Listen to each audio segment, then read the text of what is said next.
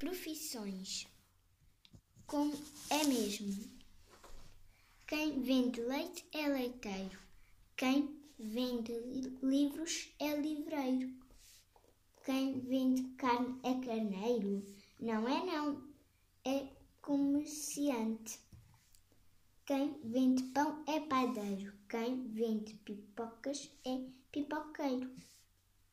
Quem vende sal é saleiro. Não é não, é comerciante. Queria anotar a lista. Ai, queria aumentar a lista, mas perdi a minha caneta. Vou comprar no canetista? Ou será que é cane, caneteiro? Como é o nome verdadeiro? Dou uma bela caneta a quem responder primeiro.